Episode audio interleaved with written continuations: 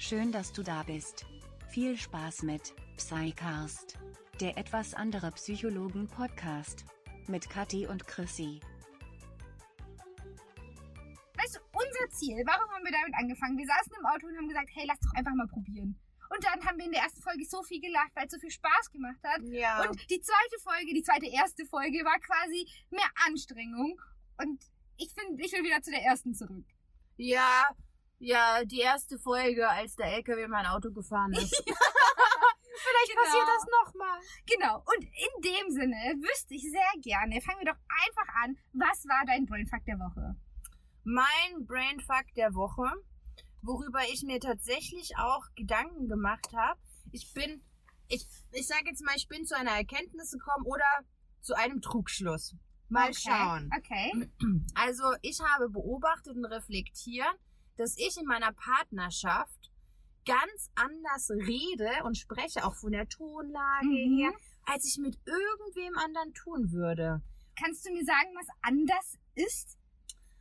Ich, ich rede manchmal so kindlich Ja, auch, ja, so ja. wie ich mit niemand anderem reden würde, ja. Oder ich sage jetzt mal, ähm, es hat sich, es haben sich auch solche Sachen etabliert. Oh Gott, das ist ein bisschen unangenehm, aber aber okay, ich, ich kann ich kann das ja sagen. Du Das bist ist, anonym. ich bin anonym, Niemand Gott außer unsere 80 Freunde hört das.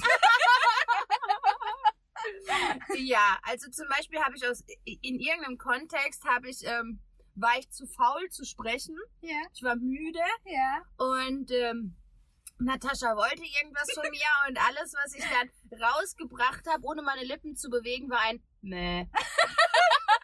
ein Mäh ähm, zum Ausdruck von kein Bock drauf. Mäh. Und irgendwie war das so lustig. Das haben, machen jetzt auch tatsächlich die äh, ihre Arbeitskollegin, weil sie das auf ihrer Arbeit erzählt hat. Und ich und ich mache mir hier Gedanken, wie ich rüberkomme, ne? Das wissen doch schon alle. Ja. Und ähm, aber das sind dann so Sachen, die tragen sich dann manchmal auch so weiter. Ja, voll. Und also mir ist einfach aufgefallen, manchmal, wie wir miteinander reden, ja, Mhm. würde ich nie mit jemand anderem sprechen, ja. Ja. Und das war so ein bisschen mein Brainfuck, dass du in unterschiedlichen Beziehungen ähm, deine Sprache änderst. Ja, Total. du hast keine kontinuierliche Sprache. Und mir ist es nämlich auch aufgefallen. Du hast mal ähm, auf deinem Handy irgendeine äh, gesagt, Hö, was ist denn das? Hast abspielen Stimmt, lassen. Und ja. das war eine Sprachnotiz, die du Ja. an Uli geschickt hast. Und da habe ich auch gedacht, krass, wie so mit Uli rede. Ja. Ne? Sowas ganz Kathi. sanft. Kati, piep. Sowas. Nein, Schatz. Ja, total. So, so, so, so langgezogen, ja, Ja, voll. so sanftmütig. Nicht, dass du diese Eigenschaften nicht hast, ne? Ja. Aber so würdest du nicht mit jemand anderem sprechen. Nee, nur tatsächlich, also ich glaube auch, dass es bestimmt, dass unsere ZuhörerInnen das sicherlich auch kennen, dass sie in ihren Beziehungen, sofern welche vorhanden sind,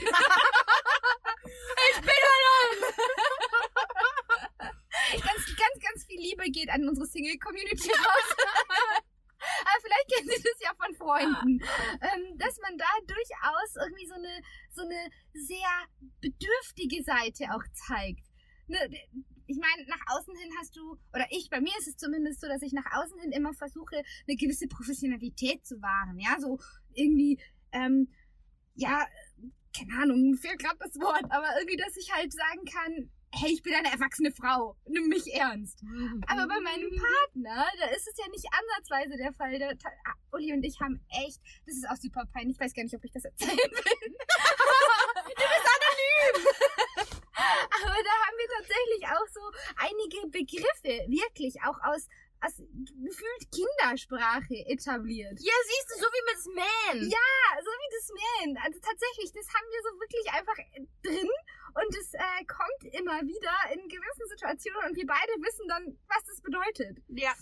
Und dann habe ich mich tatsächlich gefragt, weil ich ja Psycho, ne, ähm, habe ich mich gefragt, okay, was hat's damit auf sich? Und dann sind mir zwei Sachen gekommen, zum einen habe ich ähm, kurz so drüber nachgedacht, woher kenne ich das noch?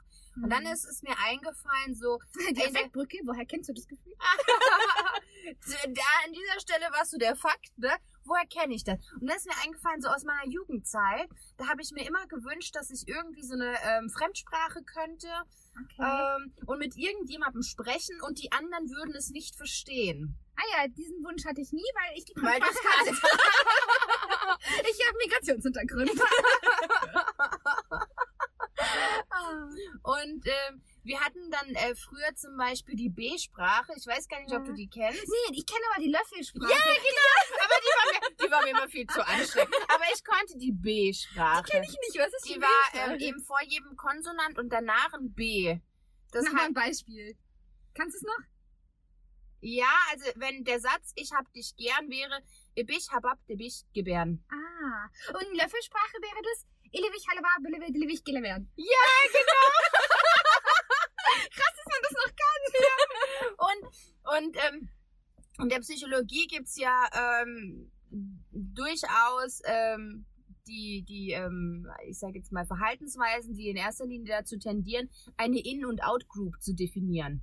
Ah. Ja, also eine Form von Zugehörigkeit und Bindung. Mhm. Ne? Mhm. Wenn du mit deinem Partner eine Sprache hast, die sonst Ja. niemand hat, ne? Ich mähe, ja, und Natascha vielleicht auch, aber die Ja. anderen nicht, dann ist es ja ein Zeichen von Zugehörigkeit zwischen uns, ja, aber auch gleichzeitig eine Abgrenzung nach außen. Voll. Ja, weil ich habe mir ja damals auch als Jugendliche nicht nur gewünscht, ne, Mhm. mich zu verständigen auf B-Sprache oder Löffelsprache, sondern ja. die anderen können mich nicht verstehen. Außer meine beste Freundin oder Genau. so zum Beispiel. Ne? Genau. Also sie und ich sind ein Team, äh, alle anderen nicht. Und da war eine Bindung quasi da, Genau. die exklusiv war. Genau. Also es heißt zum einen, also an der Stelle, ne, ähm, die Exklusivität wird Ja. unterstrichen, auch nochmal die Abgrenzung nach außen.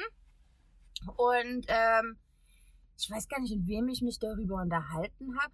Dann ging es durchaus darum, habe mein, meine Perspektive auf diesen Brainfuck schon nochmal erweitert, dass ja eigentlich, wenn du es genau nimmst, ja, immer in Abhängigkeit deiner Beziehung zu einer Person deine Sprache sich ändert. Ja. Also eben klar, im beruflichen Kontext, ne, ähm, haben wir ja auch schon in der ersten Folge gesagt, sprechen wir irgendwie mal anders, ne, sind in einer professionellen Rolle. Ähm, eben hier gerade mit dem Partner, diese Mhm. Exklusivität, mit Freunden redest du vielleicht auch anders, lockerer. Du Ja. benutzt vielleicht andere Wörter. Ähm, ähm, aber neben dem Inhalt, der sich verändert, fand ich tatsächlich, das ist so die Frage, das ist meine Vorstellung, dass die Tonlage, ne, wie du sprichst, so Ja. dieses Ja, ne, Also viel jetzt so- höher, viel wehleidiger. Ja, genau, so genau, viel wehleidiger, dass das tatsächlich eher in der Beziehung ist. Ja, So total. redest du nicht mit einem Arbeitskollegen, nicht mit einer Freundin, ja. und auch nicht mit deinen Eltern, sondern dieses wehleidige, so, ja. Oh, ich habe gerade ich hab grad eine Idee, aber ich habe keine Ahnung, ob die irgendwie Hand und Fuß hat. Aber könnte das was damit zu tun haben, dass wir ähm, Bindung lernen, natürlich als Kind. Und die Bindung ist ja durchaus davon geprägt. Beispielsweise zu den Eltern. Da wird man ja, wenn man irgendwie Schmerzen hat oder sowas, betütelt oder äh, beumsorgt. Und als Kind ähm, jammert man dann quasi auch noch ein bisschen, um mehr Liebe zu bekommen. Und es funktioniert ja auch, ne? Ist das gerade hier ein Selbsterfahrungsaspekt von dir? weiß ich noch nicht. Ähm, und dann, wenn man das dann quasi auf die Beziehung überträgt, da ist man ja wieder quasi zum ersten Mal mit jemandem wieder so innig wie gefühlt mit den Eltern. Diese Ja. intensive Bindung und daher, man Ja. hat gelernt, so funktioniert intensive Bindung. Das ist ja was Kindliches, wie du schon gesagt hast. Also absolut. ich kann mir sehr gut vorstellen, dass man das quasi einfach gelernt hat. Ja, in so einer super engen Bindung, die funktioniert kindlich, weil wir waren zum ersten Ja. Mal Kind und haben so eine super enge Bindung gehabt. Aber ich, also ich glaube, das, ja, was du sagst, aber ich würde noch einen äh, Aspekt draufsetzen. Und zwar, ähm, es ist also die erste, nach der elterlichen Beziehung ja so die erste selbstgewählte, verbindliche Bindung. Ja. Ja, ich meine, Freunde hat man auch, aber diese ähm, Beziehung zu Freunden sind ja nicht in dieser Form verbindlich, dass du ein gemeinsames Konto hast im Bett Ja, schläfst, ne, dich ja. miteinander koordinierst, sondern Naja. Sondern wenn du halt mal keinen Bock aufeinander hast, deine Ruhe haben willst, Ja. ne, trifft man sich halt nicht, aber das funktioniert nicht mit einem Partner, weil du im gleichen Haushalt lebst. Ja. Das heißt, es ist die erste selbstgewählte, verbindliche Bindung. Ja. Und ähm, Vertrauen wird ja auch oft gleichgesetzt mit sich fallen lassen. Ja, genau. Ja. Und du lässt dich ja fallen, ja, in sowas Regressives. Genau. Jetzt kannst du es erklären, was regressiv heißt. Kindlich. Kindlich. Genau. Ganz einfach dargestellt. Das ist tatsächlich was Kindisches. Genau. Nur so zurückfallen in eine frühere Entwicklungsstufe. Genau, ne? Da- da- Das Gegenstück dazu ist progressiv. Ich schmeiß es kurz rein, Ja. ne? Das heißt, ne, ich gehe Probleme erstmal ganz rational an. Was habe ich jetzt zu tun? Wo muss ich mich melden? Und regressiv wäre, ich lasse mich erstmal fallen, ja, oh, mein Leben ist scheiße, ich kann nicht. ja? Ja. Und das ist ja auch was Regressives. Ja? Total. Wir haben ja alle auch es hoffentlich genossen, als Kinder so ein bisschen versorgt zu werden. Ja, Ich kann mich daran erinnern, Exakt, das war das, mein Punkt, Schönste. was ich vorhin gemeint habe. Genau. Das war das Schönste, als ich krank war. Ja. ja Mama bringt Tee oder so. Hier vor allem das Geilste war das Stadium, wo man nicht mehr so krank war, dass man Schmerzen hatte, Aber man es auch ein bisschen ausgekostet hat. noch krank genug war, um nicht in die Schule zu gehen und man noch Suppe bekommen hat irgendwie vor dem Fernseher. Die Suppe war scheiße. Du durftest Süßigkeiten essen. Ja, weil du dann auch so diesen traurigen Blick aufgelegt hast. Ja, und du konntest halt Fernsehen schauen und so. Den ganzen Ja, Tag. hattest aber nicht mehr so krasse Schmerzen. Das Und das- war irgendwie die schönste Phase. Das war so schön, ja. Und eben in der Partnerschaft ähm, will man ja vielleicht davon auch so ein Stück zurückholen. Ja, ne? Und man auch. kann sich dann eben fallen lassen, auch mit so ganz verletzlichen kindlichen Teilen zeigen. Richtig. Ja. Und diese, diese Sachen, ähm, also diese Bindungsteile, die man ja mit ähm, Eltern hat oder Bindungsthemen, die kommen ja in der Partnerschaft häufig wieder auf. Exakt, das ist eine Wiederholung. Genau. Absolut. Das denke ich nämlich auch. Das ist eine super spannende Theorie. Ich äh, könnte da auch mit der Sprache direkt anknüpfen. Und zwar habe ich neulich, ähm, habe ich mich nochmal reflektiert, weil ich etwas ganz Spannendes bei mir beobachtet habe. Ich habe türkische Wurzeln. Das heißt, Türkisch war für mich immer die Sprache der Liebe. Weil sie, oder zumindest der Emotion, weil sie nämlich nur im familiären Kontext verwendet wurde. Und Deutsch hingegen ähm, ist für mich immer so die Sprache der, keine Ahnung, nach außen hin, ne? Der Schule, des Amtes und was weiß ich, alles halt, wo, wo organisiert wird und wo halt Gefühle eher irrelevant sind. Und da habe ich jetzt in der zum ersten Mal, kann ich sagen? Ja. In deiner? Nicht in meiner. Ja, Also- eben. Das ist vielleicht noch wichtig zum Verständnis. So, Also bin in gegangen wegen der in Sprache. einer, in einer Sitzung, äh, die ich äh, geleitet habe, habe ich, ich habe eine Klientin. Mhm. Ach, keine Ahnung, wie formuliere ich das? Kann ich sagen, ich habe eine Patientin? Ja, ne? Du kannst, Klientin kannst du auch sagen. Okay, das ist ein- ganz gut, weil dann weiß man nicht so genau, ist es Ja, Patientin Coaching oder, oder ist, Ja, ja, ja. Genau, okay, eine Klientin kam zu mir, ähm, eine türkische. Und das ist meine erste türkische Klientin gewesen. Und die war, also es ist ein Kind. Und Jetzt fällt es mit dem Coaching aber wieder raus. ja, aber, aber das ist wichtig. Okay. Also es ist definitiv ein Kind. Und ähm, das war ganz interessant, weil ich mit ihr ähm, immer geswitcht habe zwischen Deutsch und Türkisch, ähm, so wie es uns gerade gekommen ist. Das ist mir in dem Fall auch wurscht gewesen. Ich bin nicht die Lehrerin, wir sprechen so, wie es passt, Bindung und so weiter, Beziehungsaufbau. Und da habe ich gemerkt, dass ich, wenn ich auf Türkisch mit ihr gesprochen habe, ich dann quasi ähm, sowas gesagt habe, wie, weil das macht man oft Schwesterherz. Und dann, das, im nächsten Satz, wenn es dann Deutsch wurde, war ich aber Frau Düdede. Mhm. Ja, und dachte mir so, hä, das geht doch gar nicht. Ich muss quasi aufpassen, dass ich das Kind nicht verwirre, aber auch gleichzeitig mich selbst, weil auf Türkisch, immer wenn wir quasi die Phasen, wo wir auf Türkisch gesprochen haben, waren wir so mega eng verbunden. Und dann, ähm, wenn wir auf Deutsch gesprochen haben, haben wir uns quasi so wieder ein Stück weit Ja. der Professionalität wieder erlangt. Also es war total spannend und habe mir gedacht, ich muss mich doch eigentlich für eins der beiden Formen entscheiden, oder? Was sagst du? Naja, also, die, ich, da ich jetzt ja tatsächlich nicht äh, Türkisch sprechen kann und jetzt nicht in der Position bin, kam mir nur so der Gedanke, ähm, ist es faktisch so, dass ähm, die türkische Sprache einfach leidenschaftlicher ist, ja? Oder ähm, ist es auch also ein bisschen an dieser Stelle ähm, eher so diese Gemeinsamkeit einer Kultur anzugehören, weißt du, wie der Prinzip Ja. der Exklusivität, ne? Ähm, hätte Ja. es diesen Funken von Verbundenheit, wenn du in der Türkei wärst, sie auch, und ihr würdet Türkisch miteinander sprechen? Oder wäre es dann umgekehrt, wenn ihr beide, ne, die Deutschen in der Türkei wärt, hättet ihr euch verbundener gefühlt? Ja, Das glaube ich nicht. also das weiß ich nicht, ne? Ja. Das ist nur so die Frage. Das glaube ich nämlich nicht, weil es wirklich das Vokabular ist. Ja. Ne, weil Schwesterherz würde ich sowohl in der Türkei im Türkischen verwenden und Schwesterherz im Deutschen würde ich doch never ever auch in der Türkei zu einer Nee. Deutschen nicht sagen. Nee. Das ist ja total strange. Ja. Wer sagt denn Schwesterherz? Ja. Vor allem in so einem professionellen Setting. Ja. Aber im, in dem professionellen Setting auf Türkisch hat es irgendwie trotzdem gepasst. Und es ist mir super lange, auch über eine lange Zeit hinweg, immer wieder aufgefallen, aber auch wieder rausgerutscht, weil es zur Sprache gehört. Für Ja. mich.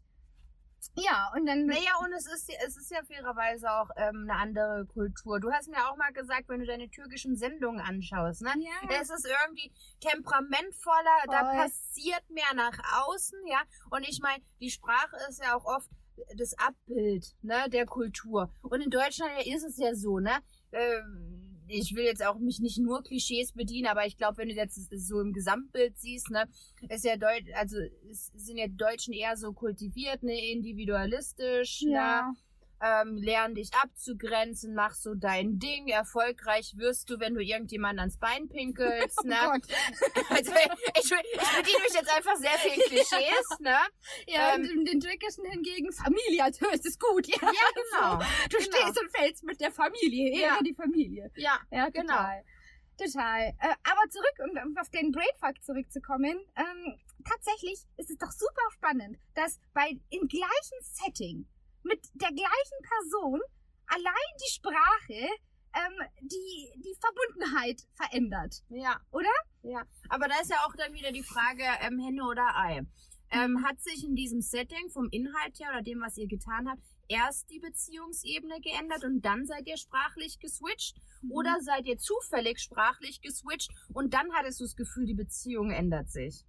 Das finde ich sehr schwer jetzt. Äh, Genau, also das, ne, also das äh, geht, also wahrscheinlich, das wäre auch nur so eine Annäherung, Ja. ne, daran. Aber das ist ja schon auch nochmal ähm, wichtig, ne, dass, dass man nicht zu schnell irgendwelche Kausalzusammenhänge Ja, macht, ne? Was ich auf jeden Fall sagen kann, ist immer, wenn wir über Psychoedukation gesprochen haben, das heißt, ähm, warum ist etwas so, wie es ist, rein theoretisch, ähm, was definitiv auf Deutsch.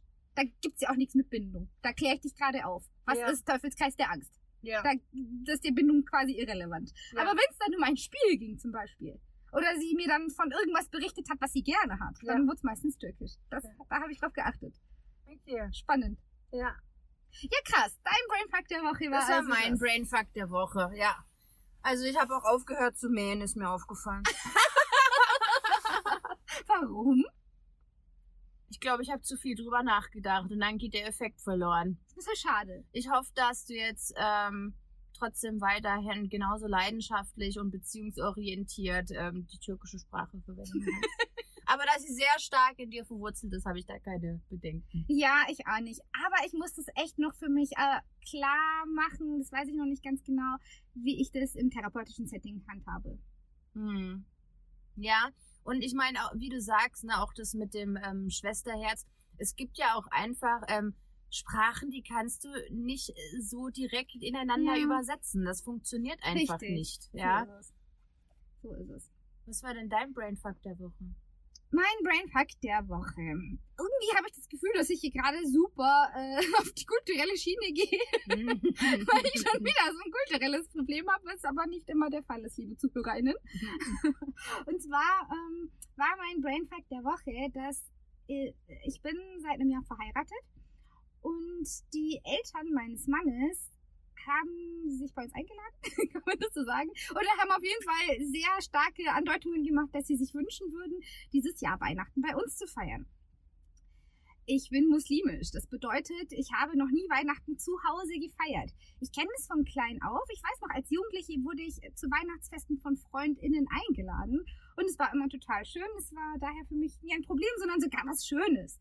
Ähm, warum ich sage, es war kein Problem? Weil es war jetzt durchaus irgendwie für mich schon ein Problem, Weihnachten auf einmal bei mir zu feiern ähm, und dann bei mir zu dekorieren und gegebenenfalls einen Weihnachtsbaum aufzustellen und Weihnachtsdeko zu organisieren, weil ich das ja noch gar nicht kannte. Und Und dann gleich in der Rolle des Gastgebers. Genau. Und dann war auch klar, die Eltern haben dann auch ein Menü geschickt, ne, mit äh, Gen Gans gefüllt mit Maronen und dann Rotkraut mit Maronen.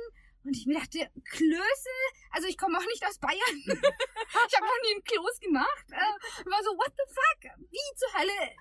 Wir können ja nachher nochmal zum Discounter gehen und Klöße holen. Ich glaube, die gibt's schon so fertige. Und auch ins Wasser schmeißen. Ja, tatsächlich. Äh, Aber du sollst das Essen kochen. Also natürlich Uli und ich und ich denke auch, dass die dann helfen würden. Ähm, aber trotzdem, ich bin die Gastgeberin. Also ich weiß nicht, was die jetzt von mir erwarten, aber ich als Gastgeberin Mhm. äh, würde definitiv da in der Küche das Gefühl haben, hauptsächlich etwas machen zu müssen. Mhm. Ja, und äh, das hat mich in so eine Sinnkrise erstmal katapultiert. Ich hatte so eine Identitätskrise. Ich war so, oh mein Gott, wer bin ich? Was will ich? Feiere ich jetzt ein christliches Fest? Darf ich ein christliches Fest feiern? Und irgendwie war das so, hey, du hast doch tausendmal Weihnachten gefeiert. Ja, aber ich war nie die Gastgeberin. Ähm, und da muss ich drüber nachdenken. Oh, da gibt's eine tolle Studie dazu. Mhm. Jetzt fühle ich mich so ein bisschen äh, blöd, wenn ich jetzt von einer Studie berichte, die ich jetzt nicht vor mir liegen habe, die ich dann super gut zitieren kann. ja, ich weiß, das, ma das machen professionelle Podcasts. Aber wir sind wir keiner- grenzen uns ja ab. Ja, Ja. deswegen. Und du weißt ja, wenn ich das Gefühl habe, ich muss, Ja. dann läuft gar nichts. Deswegen Richtig. mache ich jetzt einfach, ich zitiere diese Studie auf rebellenhafte Art und Mhm. Weise. Und Oh. ganz kurz, wer will, kann ja Fact-Checking machen. und vielleicht, vielleicht gibt es noch einen klugen Begriff über das Ganze. Ne? Ähm, Und uns Name und äh, Jahr der Studie nennen oder Design. wir könnten auch kurz pausieren und ich google schnell. Nein. Aber das wäre, dann kommen wir wieder an den Punkt, ne, dass wir dann zu, Nein, es muss flowen. strukturiert Ja, hau raus. Was Ja, hast du ja. noch im Kopf über die Studie? Ähm, das ist eine, Sozial, äh, eine sozialpsychologische Studie. Da ging es darum, ähm, wie gut Leute ähm, performen. mhm. Unter, also es gab zwei Variablen. Sind andere Leute dabei? Mhm. Also die dir jetzt nicht so maximal vertraut sind wie der Ja. Partner, da sind Ja. andere Leute dabei, die dich irgendwie dabei beobachten oder bezeugen. Und die andere Variable ist, bist du ähm, gut in dieser Sache oder nicht? Mhm. Ja, also da ging es, glaube ich, ums Billardspielen. Da hat man eben Amateur spielen lassen und ein Profi und dann hat man mal Leute dazugestellt und mal nicht. Und was sich eben gezeigt hat, ist, der Amateur spielt beschissen, Mhm. ja, wenn ähm, Leute zuschauen. Mhm. Und der Profi spielt noch besser, wenn Mhm. Leute zuschauen, als würde er es alleine tun. Okay. Und da musste ich gerade an diese Studie denken, bezogen auf dich. Mhm. Ja. Transferier's mal.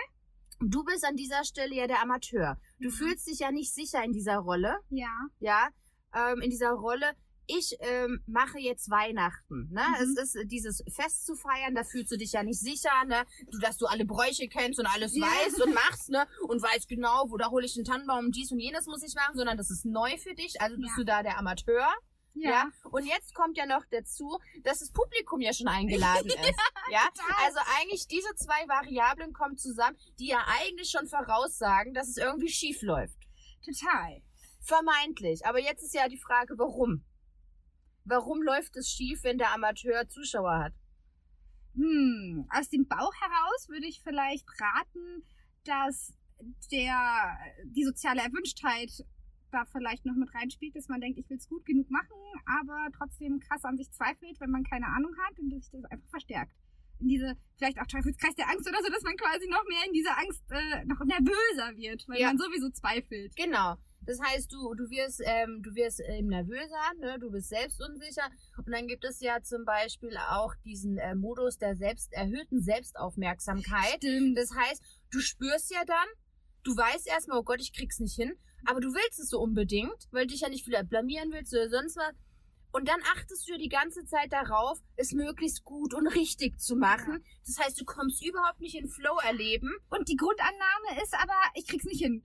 Ja. Von daher ist der Fokus auch auf dem, was ich nicht hinkriege und das wiederum verstärkt sich. Genau, du wirst also alles wahrnehmen, wenn das Lametta nicht perfekt am Baum hängt. Wohingegen ich nicht wahrnehmen würde, wenn etwas gut läuft, weil da nicht die Aufmerksamkeit drauf liegt. Genau, und das ist in dem Moment ja auch so selbstverständlich, ne? Ja, richtig. Ja. Ist ja klar. Das ist doch wohl das Mindeste. Und weil du ja schon so defizitorientiert bist, selbst wenn du ein Lob kriegen würdest an dem Abend, dann würdest du vielleicht denken, meinen die das echt so? Und dann sagen sie zum Beispiel, ähm, oh, die Soße schmeckt lecker. Ist das Fleisch zerkocht? War der, war der Knödel scheiße? Ja, ja, total. Ja, ist doch wohl klar, dass die Soße schmeckt. So eine scheiß Soße. Wie ist denn das die ganz? das wäre so. Ja, das stimmt. Aber ich habe das Problem ähm, für mich gelöst. Mhm. Und zwar habe ich habe ich äh, auch unter Ich bin ausgezogen. Also der Scheidungsanwalt ähm, und zwar habe ich für mich auch mit Unterstützung von Freundinnen quasi beschlossen, ich habe nochmal überlegt, ich bin ganz tief in mich gegangen und habe gesagt, okay, was ist konkret meine Angst? Warum habe ich gerade Angst, Weihnachtsdeko bei mir aufzustellen? Und dann war so, okay, ich habe Angst, das klang dann super absurd, ähm, dass ich meine Religion verliere. Ne, dass ich als Muslimin dann Weihnachten feier, christlichen Feiertag. Und ich dachte mir so, okay, echt, habe ich so eine labile religiöse Beziehung? kann ein, keine Ahnung, kann eine Weihnachtskugel oder irgendwie eine Kerze meine Religion antasten? Wenn ich als Muslimin ein christliches Fest feiere, vielleicht werde ich denn Jüdin. vor allem dann auch äh, so wirklich die Frage, Alter, inwiefern geht denn ein, ein Schmuck, ja, eine Deko, was hat meiner Religion zu tun? Gar nix. Also inwiefern kann eine Kugel oder ein, ein Tannenbaum oder sonst was äh, meine Religion berühren? Das das sind doch zwei absolut verschiedene Dinge. Und habe dann irgendwie gesagt, okay, das eine hat mit dem anderen überhaupt nichts zu tun und ich äh, bin definitiv gläubige Muslimin, die das aushalten kann und absolut imstande ist, auch ähm, Weihnacht, ein Weihnachtsfest zu organisieren.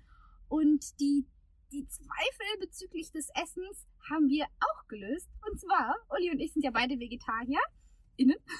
Und ähm, jetzt haben wir ein Rezept rausgesucht für eine vegetarische, nee, vegane Gans ist es sogar. Und die werden wir kochen. Das heißt, da gibt's auch keinen äh, Richtwert oder einen Vergleich zu einer anderen Gans, die typisch weihnachtlich vielleicht wäre, weil die eben vegan ist. Die wäre ja eh anders. Ja, und Das somit ist, der äh, das Druck- ist, das ist äh, super schlau, Ja. weil bezogen auf diesen Amateurstatus, ne, es gibt ja kein Soll, ne? Richtig. Also Und- beim, beim Billard gibt es ja, keine Ahnung, möglichst wenig Schüsse und äh, viele Kugeln ins Loch, aber wenn niemand an dieser Stelle weiß, Ja, wie es eigentlich richtig die sein soll. ist angebr angebrannt. Das gehört zu. die stand im Rezept. Die muss brennen. Deswegen haben wir das, also das eine habe ich, also Fazit, Problem Nummer eins, das mit der Identitätskrise habe ich relativ leicht besiegt, indem ich ganz kurz hinterfragt habe, auch da an der Stelle Psycho-Lifehack, was genau ist meine Angst? Und dann habe ich irgendwie erkannt, dass Wobei du Hang- schlau bist, dass du ja als erstes schon mal verstanden hast, es ist Angst. Stimmt, ja? genau. Also ich meine, da ist ja tatsächlich noch dieser eine Schritt davor, so das Gefühl zu verstehen, weil die Angst ummantelt sich ja ganz oft ähm, mit so anderen Sachen. Ne? Bei mir ummantelt sich Angst ganz oft mit so kein Bock, zu anstrengend. Vermeiden. ja, wirklich. Also ich Ja. hätte wahrscheinlich an dieser Stelle so das Gefühl, oh, ist mir zu anstrengend zu dekorieren und zu kochen. Kein Bock, ich bin müde. Ja, ich habe tatsächlich, ich habe mich hingesetzt und gesagt, okay, was spürst du gerade? Es fühlt sich absolut un, du fühlst dich unwohl, äh, Bauchkribbeln, was ist das? Dann kam ich relativ schnell auf Angst, weil ich habe eine Million Ängste. Ich kenne die Angst sehr gut. Und ähm, dann halt auch, was konkret, den, den Satz, ja, ein Satz formuliert, was ist meine Angst? Und dann einen Realitätscheck gemacht, okay, hat diese Angst Hand und Fuß?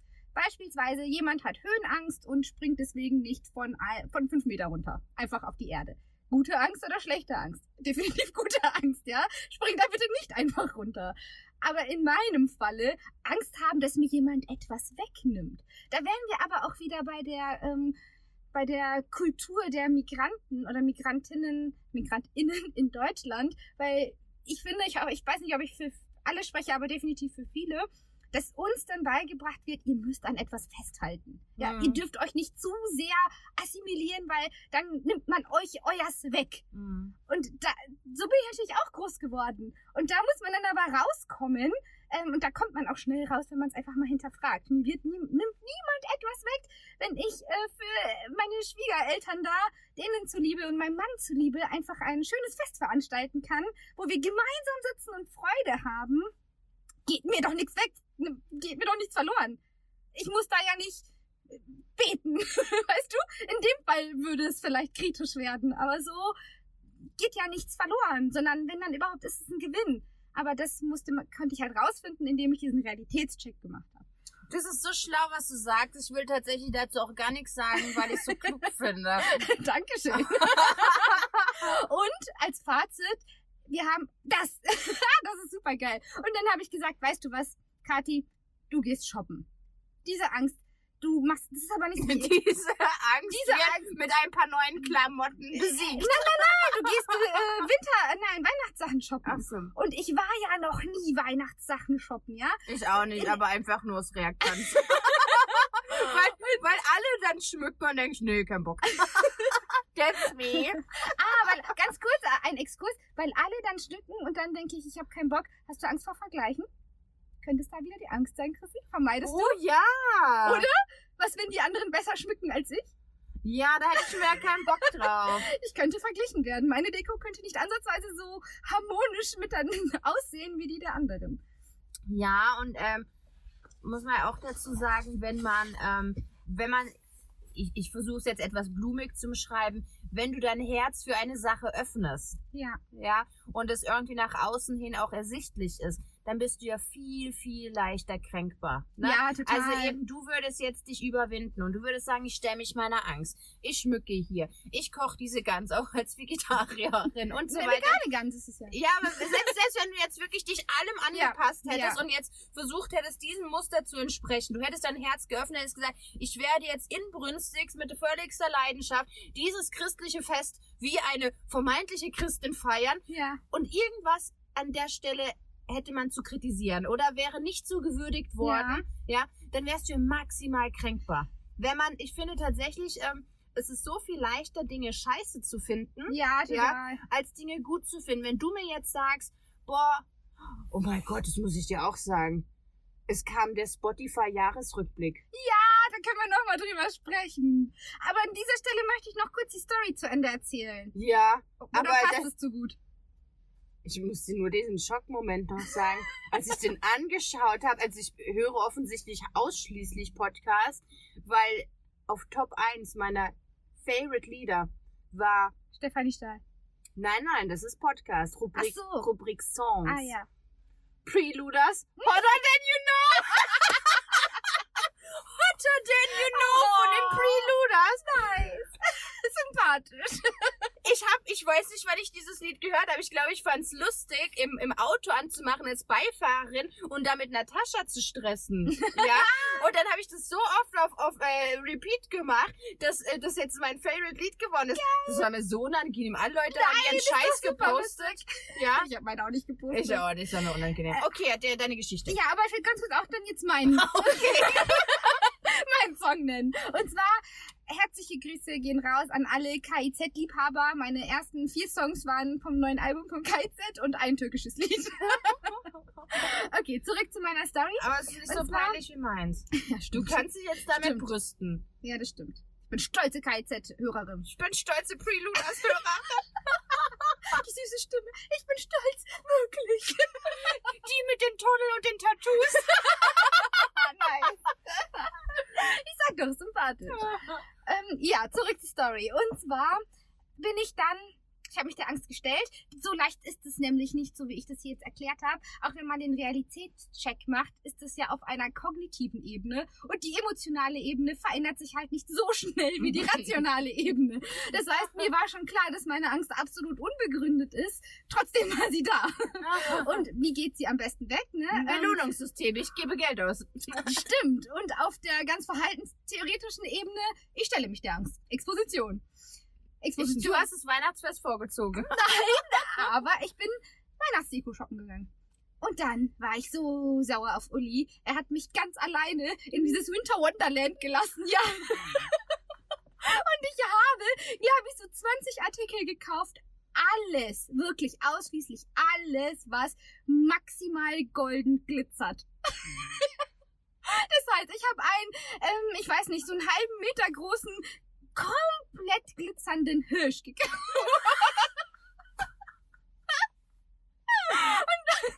zwei absolut Spiegelgold sind die anderen beiden großen Sterne. Ja, zwei. Dann habe ich so ähm, Kerzenständer, auch in Gold, wirklich alles, was überall, alles, was so ein bisschen neutraler war, zum Beispiel mit Echtholz oder so ein bisschen Vintage oder so, habe ich überhaupt nicht gesehen, sondern nur wo Bling Bling. Und eine riesige Lichterkette. Kennst du die, die so, die man dranhängt, die runterhängen, aber unterschiedlich lang? Ja, ja, ja, ja, genau. ja, genau. Die sollen ja so, was soll es denn, so Schneeflocken oder manche, manche laufen dann auch die Lichter so. Genau, bei mir laufen auch die Lichter so. Und in fünf Metern. Und dann sieht's aus. Winter Wonderland hoch eine Million bei mir Wie haben eure Katzen drauf reagiert? Ja. Scheiße. die kriegen jetzt ganz viele Schimpfer, weil die sollen da nicht hin, verdammt. Aber Faktencheck, es hat super geholfen. Tatsächlich ist dieses diese Angst, dieses Gefühl, so ein flauer Magen absolut verschwunden. Ich bin jetzt total ähm, offen und freue mich sogar so ein bisschen auf das Fest. Ich sag ein bisschen, weil super krass freue ich mich nicht, weil ich glaube, das wird nochmal anstrengend. Aber weißt du, was du auch gemacht hast? Das finde ich tatsächlich schlau. Was ja? denn? Also, du darfst mich gern korrigieren. Ja. Aber wir haben ja auch so über Hochzeitsbräuche Ja. gesprochen und auch damals Hochzeiten, ne? da war immer so die Frage Silber oder Gold und dann Ja. ist einfach, Gold ist ja auch in der türkischen Ja. Kultur verankert. Stimmt. Das heißt, du hast eigentlich die Mischung gemacht Stimmt. zwischen, ähm, es ist weihnachtlich, ja, Ja. aber ich nehme noch das mit. Voll. Ja, weil zum Beispiel, ich wäre nie auf die Idee gekommen, goldene Weihnachtsdeko. Ich liebe Gold. Bei mir ist, ja, ich mache ja, bei mir ist immer Silber. Ah, wie langweilig. Wie prinzessinhaft. Voll, es ist vor allem nicht nur Gold. Ich habe wirklich Glitzergold. Also aus so, so einem Tannenbaumständer in Glitzergold. Ja, überall glitzert übrigens. Auch in unserer Wohnung. Weil das Glitzer sich überall verteilt. ja, das war schön. mein Brainfuck der Woche. Klingt schön. Genau, dann lass uns doch mal über ein anderes Thema sprechen. Vielleicht über die ersten Erfahrungen, die wir im Klinikalltag gesammelt haben, versus die Befürchtungen, die wir davor hatten, was uns da wohl erwarten würde. Oh ja, das ist, glaube ich, ein sehr spannendes Thema. Willst du anfangen? Ja, also meine erste Erfahrung war ähm, im Rahmen von einem Praktikum. Es war in der ähm, Kinder-Jugendpsychiatrie und ich muss dazu sagen, das war schon irgendwie angstbesetzt. Ne? Also Mhm. dieses, ich sag jetzt mal, Psychologiefeld fand ich immer super, super spannend. Aber ich meine, so die ersten Kontakte hast du halt über Filme. Ne? So Ja, Hannibal voll. Lecter oder ja! ähm, einer flog übers Kuckucksnest. Ich weiß gar nicht, was sonst noch. Aber irgendwie hattest du halt keine so direkten Berührungspunkte. Und dann hast du halt gedacht, naja, die haben halt irgendwie da so einen Schatten ab, ne? Da sind ja auch meistens hohe Mauern, fairerweise Ja. zum Sichtschutz, weil Ja. du ja die Leute nicht einfach präsentieren willst. Richtig. Ja. Aber irgendwie macht es auch so eine Distanz, ne? Du fragst dich, was ist da hinter den Mauern? Voll. Naja, da war ich dann eben da zum Praktikum und das erste, was ich da gehört habe, war halt so, ja, lautes ähm, Gelächter. ja, lautes Gelächter und so ein Klopfen die ganze Zeit. Und Kinder, ein weinendes Kind, was geschrien hat. Also das waren so die zwei Sachen und dann fand ich das so krass, ähm, dieses Bild, was bei mir entstanden ist durch dieses Geräusch. Ich habe nur das Geräusch gehabt, so ein Lachen, viel Gott, Lachen creepy. und eben so, ähm, ne, so duff, duff, duff, duff, duff.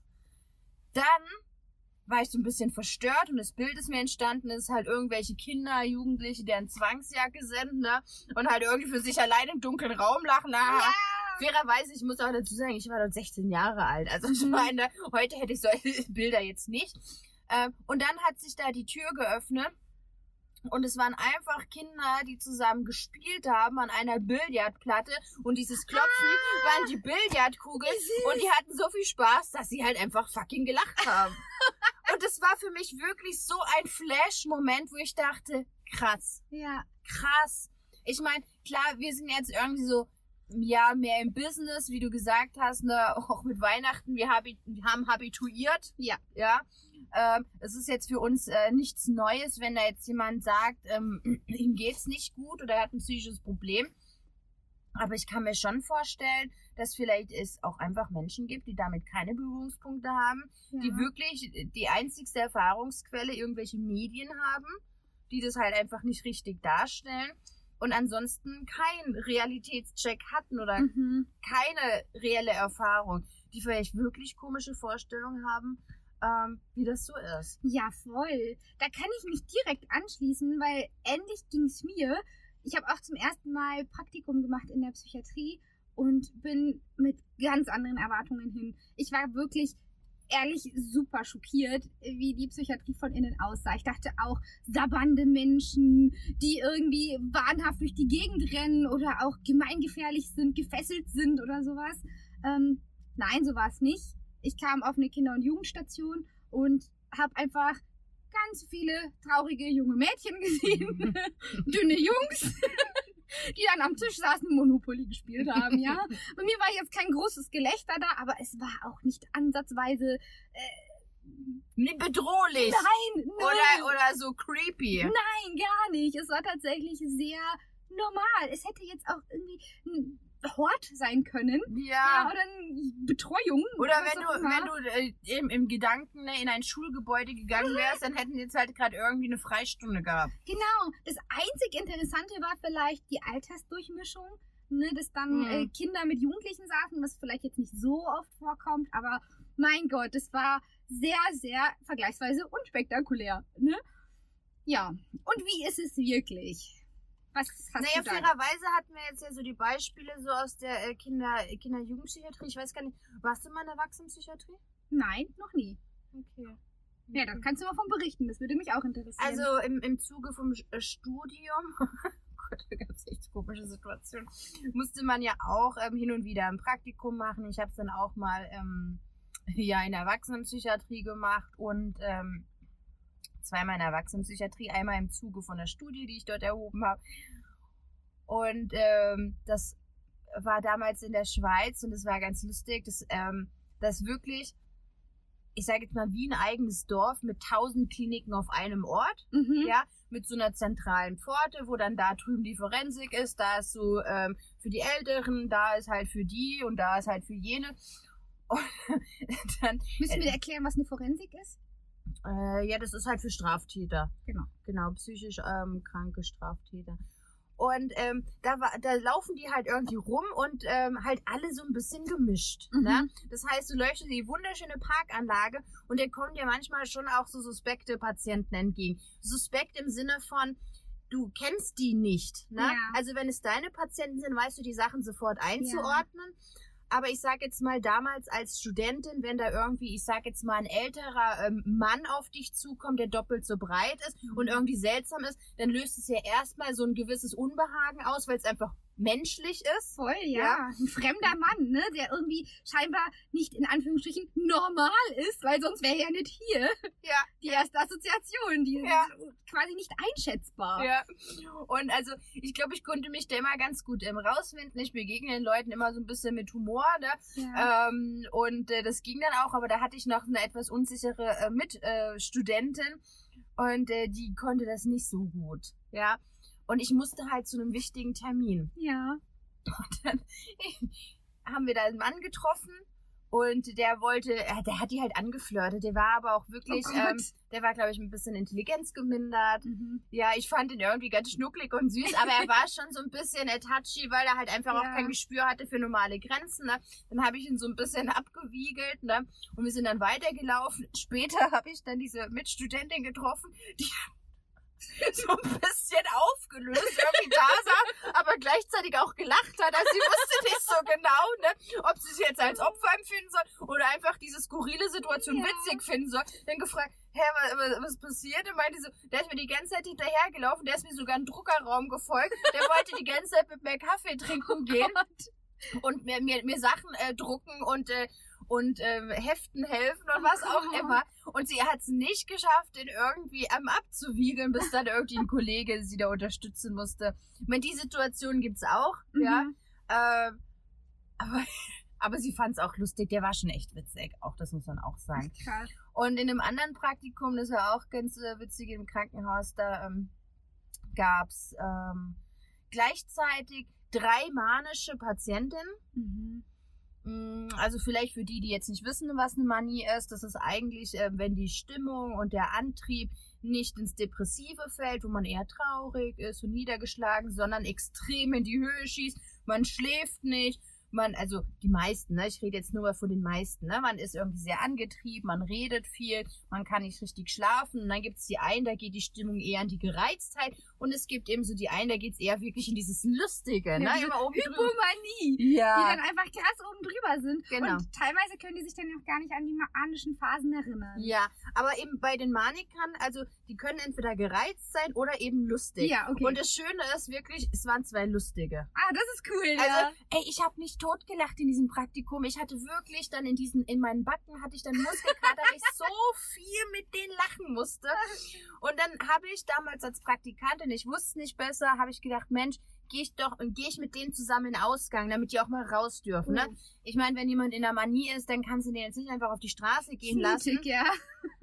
Und ich also bescheuert, ne, Ui. dass sie mich da auch noch gehen lassen. Ja. mit zwei manischen Frauen. Ui. Ja. Die eine ähm, ist dann ja beinahe weggejoggt. Ich habe die sonst nie joggen gesehen. Die war wirklich deutlich übergewichtig und hat sich dann, ich weiß nicht was, alles zum Essen gekauft. Ich habe sie dann irgendwann so mampfend in der Parkanlage gefunden. Ja. Und die andere hat sich dann so ähm, als ähm, Verkehrselfe ähm, wiedergefunden und hat dann am Bahnhof sich auf die Straße gestellt, um den, den Verkehr umzuleiten, damit alle Schulkinder Oh über die Gott. Straße kommen. Und ich in der Mitte. Süß, oder? Es war total süß, ja. Und ich meine, ich fand es auch eine total wertvolle Erfahrung. Die sind ja auch wieder gute zusammen äh, mit mir in die Klinik zurückgekommen. ja. Ähm, aber ich wusste auch, das mache ich nicht wieder. ja. Aber es ist zumindest so, dass es ähm, eine nachhaltige Erfahrung war für mich. Das Ja. war ganz witzig. Und Voll spannend. das wollte ich nur an dieser Stelle sagen, ne? Es ist, es ist einfach eine, ein breiteres Spektrum an, ich sag jetzt mal, menschlichen Möglichkeiten, ne? Mhm. Intelligenzgeminderte, die vielleicht Schwierigkeiten haben, äh, Grenzen ähm, Ja. wahrzunehmen. Oder auch die, die einfach super crazy und lustig sind, Mhm. ja, die dich zum Lachen bringen, mit denen du echt eine schöne Zeit haben kannst. Auch wenn sie natürlich den Status haben, einen Schutzstatus und auch krank Ja. sind. Du lachst natürlich nicht über sie, sondern Nein. mit ihnen. Ja, voll. Ja, und natürlich ist einem klar, die Manie endet irgendwann, dann geht's ihnen schlecht und dann bist du Mhm. auch da. Ja. Ja, ja. Aber es gab tatsächlich da auch, ähm, es gab relativ viele manische. Und es gab auch einen älteren Herrn, der manisch war. Und ähm, da hat man auch explizit gesagt, man gibt ihm keine Medikamente, dass die Manie abklingt, weil der hatte wirklich super, super desolate ähm, Umstände. Mhm. Okay. Ja, sondern das war halt die Phase, in der es ihm mal gut ging. Ne? Okay. Also da ging es nicht darum, dass er eine Familie hat, um die er sich kümmern Ja. muss. Er hatte niemanden mehr. Ja. Ne? Der hat sonst in einem Pflegeheim gewohnt. okay. Und dann hat man halt gesagt, wir lassen ihm so lange diese Phase, wo es ihm gerade gut geht. Vor allem, wenn man und- sie kontrollieren kann. Genau, und ne? schützen ihn einfach. Ja. schützen ihn und fangen ihn dann wieder auf, wenn es ihm nicht so gut Und das geht. finde ich irgendwie voll schön, dass man so damit umgeht. Oder dieser Chef damals, äh, das war, das war, war ähm, auch ein türkischer Chefarzt. Der war so süß, wirklich. Da, da gab es einmal eine ähm, Patientin, die ähm, konnte ihre Medikamente nicht zahlen. Die war halt, ähm, glaube ich, schizophren und hatte keine Karte. Und dann hat man ihr die Medikamente halt eben nicht über die Kasse irgendwie gegeben oder was auch immer. Ich, ich kann es nicht mehr so ganz zusammenkriegen. Auf jeden Fall, diese Medikamente hätte sie was zahlen müssen und sie hatte kein Geld. Und hat er aus seinem Privatgeldbeutel Oh Gott, wirklich oh Herz allerliebst. er hat er ihr diese Medikamente bezahlt aus seinem privaten Geldbeutel. Da war ich ja Praktikant, der hat mir das Geld mitgegeben, hat gesagt, ne, ne. Oh. Wie auch immer, ob er sich am Schluss zurückgeholt hat, aber so diese Geste. Ja, die hätte ja auch sagen können, nö, gibt nichts, hätte sie sich drum kümmern können, was auch immer. Da, es gäbe ja viele Möglichkeiten, wie er darauf reagieren hätte können und er hat scheinbar die süßeste aller Gesten gewählt. Ja, wobei ich tatsächlich, ähm, also ich weiß, da sind irgendwelche Informationslücken drin, weil ich frage mich gerade aus der Logik heraus, sie ist in einem Krankenhaus Ja, wieso? und warum muss sie dann in der Apotheke, um sich Medikamente zu holen? Also es könnte sein, dass es aber nicht was für die Psyche war. Ach so, ja, das kann natürlich sein, aber trotzdem eigentlich. Ähm, Ja, also und ich glaube, auch in der Klinik dürfen die ja auch keine Medikamente verschreiben. Das geht nicht, weil in der Klinik äh, kriegen sie die. Da muss man zum Ja. Niedergelassenen. Also es war, es war irgend, ist irgendeine Informationslücke. Ich weiß, ich war mit der auch irgendwie bei einem ambulanten Facharzt, der wiederum was ausgestellt hat. Ja. Das war nicht innerhalb der Psychiatrie, weil klar, eine Psychiatrie ähm, behandelt ja letztlich auch nicht einen gebrochenen Fuß. Ne? Dann wirst du ja auch verlegt. Ne? Nicht?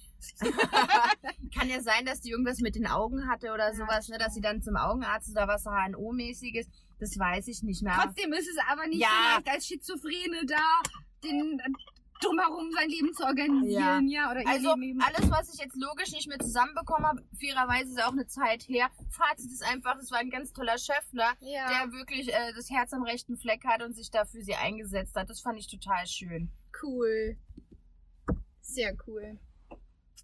Ja, wie ist denn so der Alltag in der Regel in der Erwachsenenpsychiatrie? Vielleicht kannst du noch ein bisschen was dazu erzählen. Mm, Also in der Erwachsenenpsychiatrie gibt es ja tatsächlich ähm, verschiedene Settings. Ne? Mhm. Also ich meine, es gibt eben Psychiatrie Ja. und die unterteilt sich nochmal in offen und geschlossen. Mhm. Der kommt in die geschlossene zum Beispiel. In die geschlossene kommen ähm, Leute, da sprechen wir von akuter Eigen- oder Fremdgefährdung. Das heißt, äh, bei Eigengefährdung geht's ähm, eben um Suizidalität.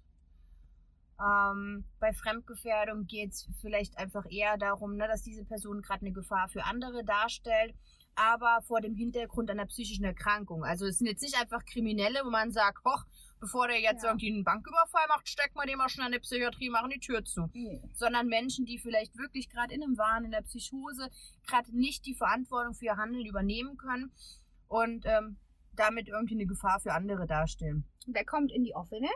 In die offene kommen letzten Endes ähm, alle anderen. Ja, Ja. also die ähm, geschlossene ist ja wirklich nur ein Schutzstatus, den man halt einfach für eine Zeit braucht. Mhm. Aber man will ja die Leute nicht wegschließen und dann irgendwann die Tür aufmachen und sagen, so und jetzt ab in die Freiheit, ja, sondern sie sollen ja auch erstmal in einem geschützten Rahmen von der Klinik lernen, mit ihrem Problem umzugehen, Therapie machen und natürlich auch die Möglichkeit haben, Anschluss nach außen, ne? Ja. Selber in die Stadt zu gehen und sonstiges. Mhm. Genau. Mm, Achso, in die geschlossene kommen außerdem noch eben Leute in einer akuten Manie, Ja, ja, die keine Verantwortung für sich übernehmen können. ja. Oder auch Leute eben gerade mit einer Psychose, die jetzt vielleicht nicht unbedingt gerade das Thema haben, sich oder anderen was anzutun haben, wo du halt trotzdem sagen musst, die, Die können sind halt unzurechnungsfähig gerade. genau, ja. Also du kannst jetzt nicht ausschließen, dass sie vielleicht nicht wahrnehmen, dass da ein Auto kommt und halt auf die Straße rennen. Ne? Also ja. solche Dinge. Mhm. Genau. Und auf die offene kommen letzten Endes alle anderen. Ja. Ja. Wichtig ist halt, äh, Psychiatrie hat einfach auch den Schwerpunkt auf Medizin. Das Mhm. heißt, in Prozentsätzen ist jemand, der in der Psychiatrie ist, einfach, äh, wird häufig auch mit Medikamenten behandelt. Also Psychopharmaka. Genau, Mhm. ja. Und dann gibt es eben die Psychosomatik.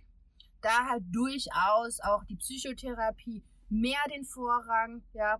Da gibt es ein breiteres Spektrum von Behandlungen, da auch mit krea also kreativtherapeutische Sachen, Kunsttherapie, Tanztherapie, Auch sowas wie Ergotherapie und so. Genau, also niederschwellige Sachen, so Ergotherapie findest du in der Psychiatrie schon auch, ne? Mhm. Ich meine, Stimmt. ja, aber es ist halt wirklich niederschwellig, Ja. ja? Also die basteln dann halt zusammen, die Tonen oder irgendwie was, ne?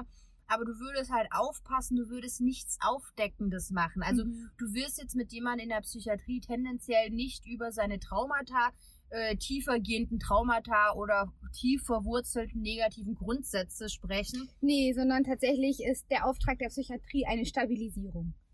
Genau, stabilisieren und schützen. Ja. Und in der Psychosomatik, ähm, da kannst du durchaus auch mal aufdeckend arbeiten, natürlich schon vor dem Hintergrund, da ist man ein paar Wochen. Also du öffnest jetzt nicht die Büchse der Pandora, ja? Das machst du dann im ambulanten Setting, wo beispielsweise einmal die Woche äh, man zur Therapie geht. Genau. Und dann halt ja zum Teil ja auch, ich sag jetzt mal anderthalb oder zwei Jahre. Ne? Richtig. Wo du einfach dranbleiben kannst und du nicht unbedingt Es diesen sei denn, Zeitfaktor hast. Du bist tiefenpsychologisch oder sogar psychoanalytisch angebunden, dann können es auch schnell mal zehn Jahre sein. Krass, ja, das stimmt. Ja, das ist richtig krass. Ja. Eine Verhaltenstherapie sind es irgendwie in der Regel maximal zwei Jahre, Ja. aber die anderen Richtungen, da geht's schon. Dadurch, dass wir anonym sind, kann ich das ja mal sagen. Ich hatte mal eine Patientin. Nee, die Nee. war, die war Mutter eines Patienten Mhm. und die war zum Bezugstherapeutengespräch da. Und dann hat die mir gesagt, dass sie seit ähm, zehn Jahren beim Therapeuten ist und ihr geht's nicht gut. Ah, das das wäre tatsächlich ein anderer Punkt, weil da würden wir über Klischees Ja, stimmt. Aber ich muss zumindest noch die Pointe Ja, sagen. okay. Ich habe natürlich gesagt, sind Sie mal auf die Idee gekommen, vielleicht eine andere Therapie zu machen? also, das ist halt so Ja, der Punkt, ne? Es gibt einfach, es gibt auch ein zu lang. Oft ist Ja. beim klinischen Setting es zu kurz, Ja.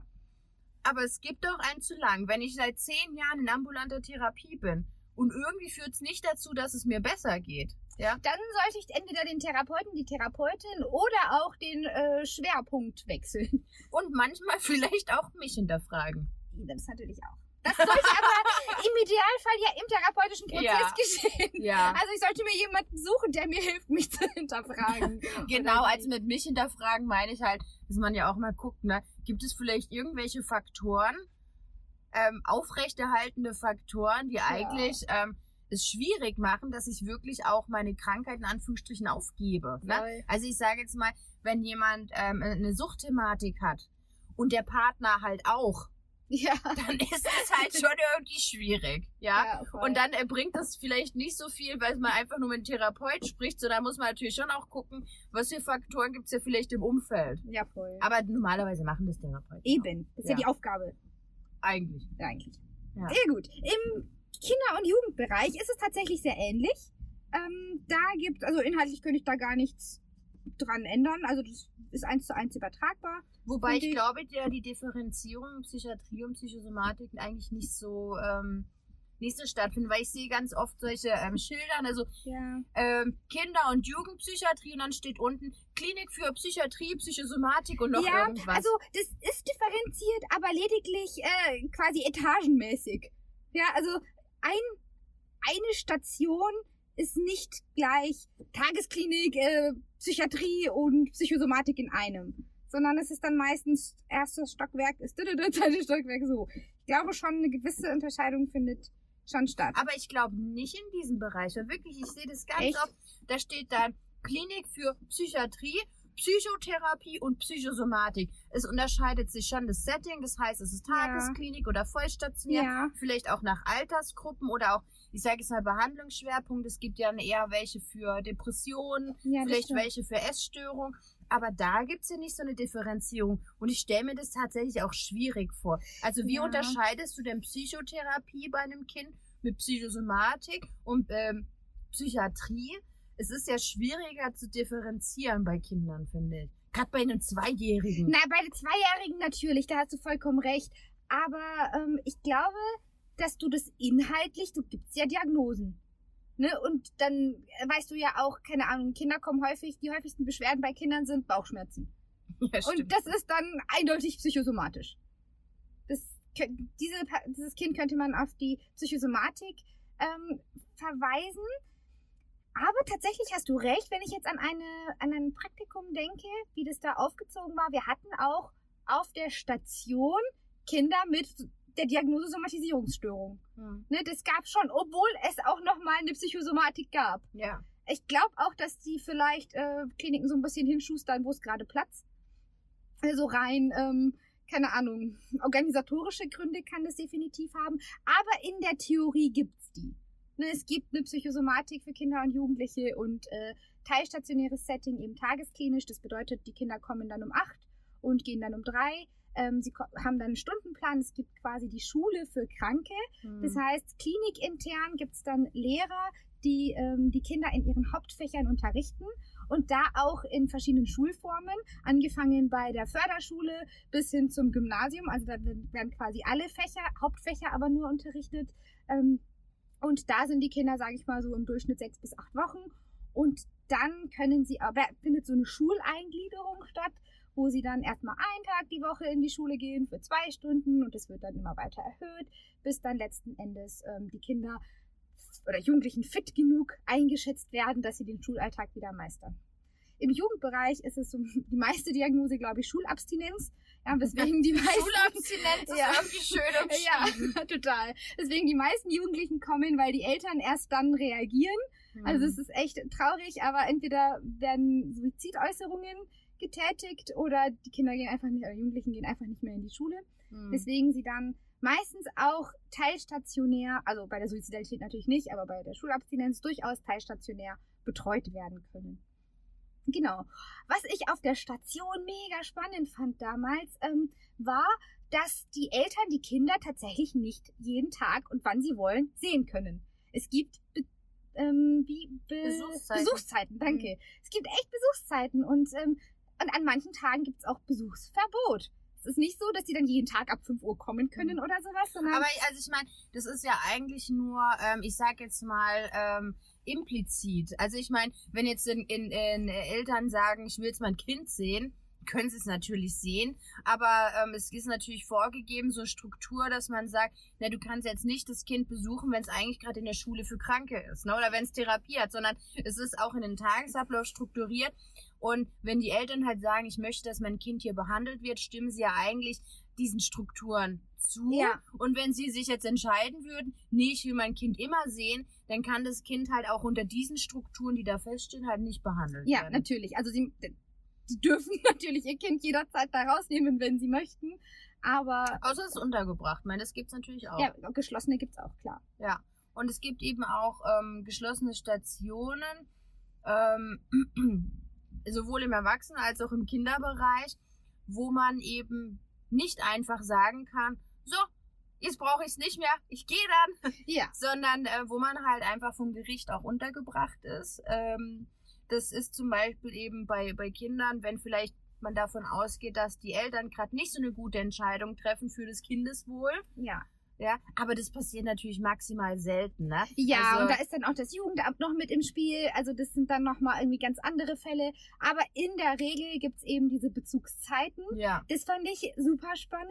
An Wochenenden dürfen die Kinder und Jugendlichen schon nach Hause, ähm, in der Woche nicht. Und sie haben einen Stundenplan für die ganze Woche. Und im Kinder- und Jugendbereich ist Ergotherapie definitiv mit integriert. Ja. Auch meistens sowas wie Logopädie, ja, wo sie dann quasi, äh, wenn sie Sprachauffälligkeiten haben oder sowas, dass sie das üben können. Ähm, auch ganz viele andere Sachen. Schwimmen, also Sportkurse Ja. oder Und ich sage jetzt mal, bei der Logopädie, klar, es betrifft jetzt eher die Kinder, obwohl vielleicht, nee, manchmal auch Jugendliche. ja, ne? voll, voll, Aber ich mein- Stottern oder sowas, ja, ne? ja, und äh, da ist es ja so, bei Kindern zeigt sich ja äh, ein psychisches Problem ja, weil sie ja nicht die Dinge verbalisieren können. Ein Kind Genau. sagt ja nicht einfach, Mensch, ich bin ein bisschen traurig, Mensch, mir geht's nicht so gut, sondern das zeigt sich ja häufig eben in Verhaltensauffälligkeiten oder auch in Entwicklungsrückständen. Richtig. Wenn ich mich nicht ausdrücken kann, werde ich in der Regel aggressiv. Und dann kommt das Kind äh, in die Psychiatrie mit Verhaltensauffälligkeiten, schlägt alle Kinder im Kindergarten oder in der Schule, Grundschule. Und dann ähm, geht es einfach darum, dass das Kind nicht genug Vokabular besitzt oder eben Mhm. nicht gut sprechen kann. Und, Und, da kann ich, und da kann ich so, oh, da kann ich aber so mitschwingen. Stell Ja, dir mal vor, du willst was sagen, was dir so wichtig ist, ja, und du kannst dich nicht ausdrücken. Niemand versteht dich. Ja. Oh, das wird mich fertig machen, ey. Total. Da bist du aggressiv. Und dann löst sich aber auch deine Verhaltensauffälligkeit, wenn du sprechen lernst. Wobei ich glaube, ich werde nicht aggressiv. Ich bin Pazifist. Ich Dann glaube, bist du ich, depressiv. ja, ich glaube eher das. Ne, das Auch passt wieder zu dem anderen Thema, ne? Immer wenn es anstrengend wird, auf keinen Ja, Bock. Vermeidung. kein Bock. Kein Bock. Genau. Ja, cool. Äh, ich glaube, damit haben wir eigentlich gut was erklärt, oder? Ja, und wir müssen ja auch nicht alles auf einmal machen. Das ne? stimmt. Also, wir werden, glaube ich, immer mal wieder auch ja, uns so austauschen ähm, über Dinge. Ich meine, jetzt haben wir über Settings gesprochen. Wahrscheinlich kann man das ja noch bisschen, bisschen ausführen und vielleicht Ja. auch mal in die Infohäppchen packen. Definitiv. Ich denke, das wird nicht äh, vermeidbar sein, weil so ein Setting immer super relevant ist für die Behandlung. Ja. Und da kommen wir sicherlich immer wieder zurück. Aber das ist so grundsätzlich eigentlich genug. Kathi, geh mal was essen? Ja, hab Hunger. Okay. In dem Sinn. In dem Sinn, Tschüssi. tschüssi!